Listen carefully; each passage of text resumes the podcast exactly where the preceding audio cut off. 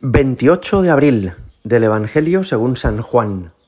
El que viene de lo alto está por encima de todos. El que es de la tierra es de la tierra y habla de la tierra. El que viene del cielo está por encima de todos. De lo que ha visto y ha oído da testimonio y nadie acepta su testimonio. El que acepta su testimonio certifica que Dios es veraz.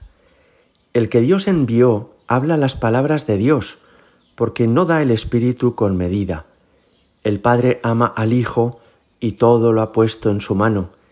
El que cree en el Hijo posee la vida eterna.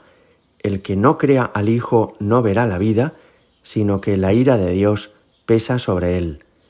Palabra del Señor. alguno puede pareceros muy misterioso este pasaje, pero está hablando de Cristo de maneras diferentes, con términos distintos. Cuando habla del que viene de lo alto, se refiere a Jesucristo. Cuando habla del Hijo, también se refiere a Jesucristo, que es el Hijo eterno del Padre. Con esta clave vamos a releer alguna frase. Decía hoy el evangelista San Juan, el que viene de lo alto está por encima de todos. Se refiere al Señor, a Jesucristo. Él padeció en la cruz, como hemos conmemorado en Semana Santa, la humillación suprema.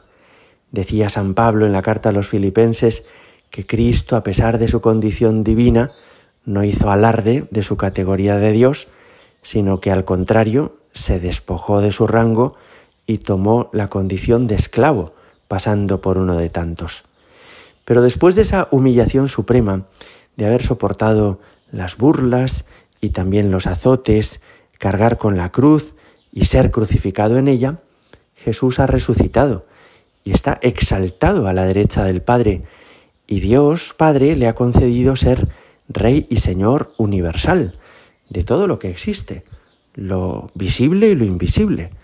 Él es el Señor del cosmos, de la naturaleza, de todo el universo. Él es, por tanto, ese que está por encima de todos.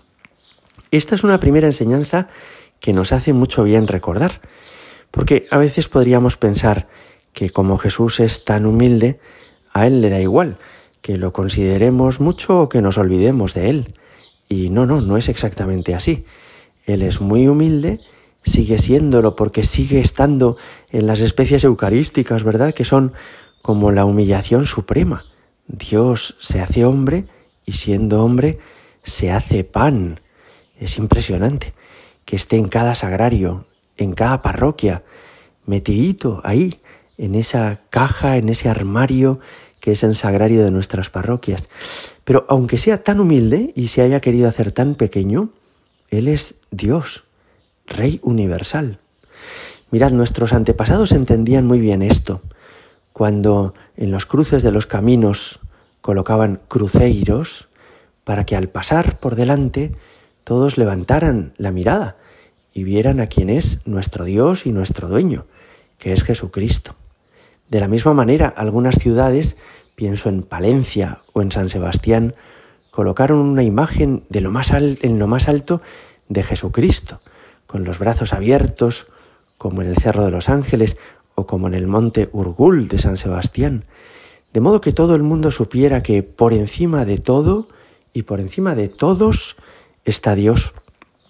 Esto nos ayuda a cumplir el primero de los mandamientos, que es amar a Dios con todo el corazón, con toda el alma, con todas las fuerzas. Una persona que viviera como si Dios no existiera, no está cumpliendo este mandamiento. Una persona que se habituara a pensar solamente en las cosas de este mundo, en si tengo dinero para llegar a final de mes, en si me interesa ahora comprar este libro, o si me apetece ver esta película, o en la economía, o en la política, o en los deportes, pero prescindiendo de Dios por completo, no estaría considerando esto. Por encima de todos está Él, Jesucristo. Cuando nuestros antepasados también ponían un crucifijo en la cabecera de su cama, una cruz en cada despacho o en cada consulta de un médico, o en los talleres, o en las oficinas, o en los tribunales, es porque entendían que por encima de todo está Dios. Y esto nos hace mucha falta recordarlo. Tenemos siempre ese peligro de ir arrinconando al Señor en nuestra vida, de irle menospreciando. Y eso sería una nueva humillación para el Señor que no se merece, que sería sumamente injusta. Fijaos que este peligro puede existir incluso en el interior de la Iglesia. Cuando a veces escucha uno que en algunas regiones del mundo, pienso en Alemania en particular, lo que se discute es si esto ahora conviene decirlo o no, si esto es lo que la sociedad valora y estima o esto no se lleva ahora, si esto conviene o nos quita adeptos, pienso, el Señor debe estar echándose las manos a la cabeza, pensando, pero ¿qué están haciendo estos? La Iglesia es su cuerpo en la historia.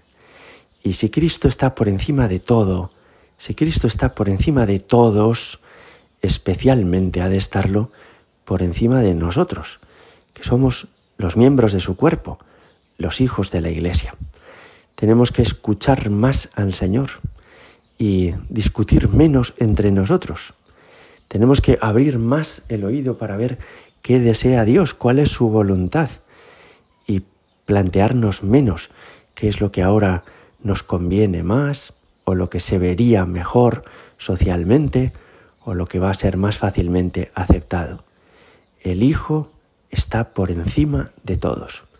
Hoy te pedimos, Señor, que vivamos con esta conciencia clara de que tú eres Rey y Señor universal, que tu resurrección no consiste solamente en que antes estabas muerto y ahora estás vivo, sino en que estás vivo para reinar, estás vivo para cuidar de este mundo y protegernos.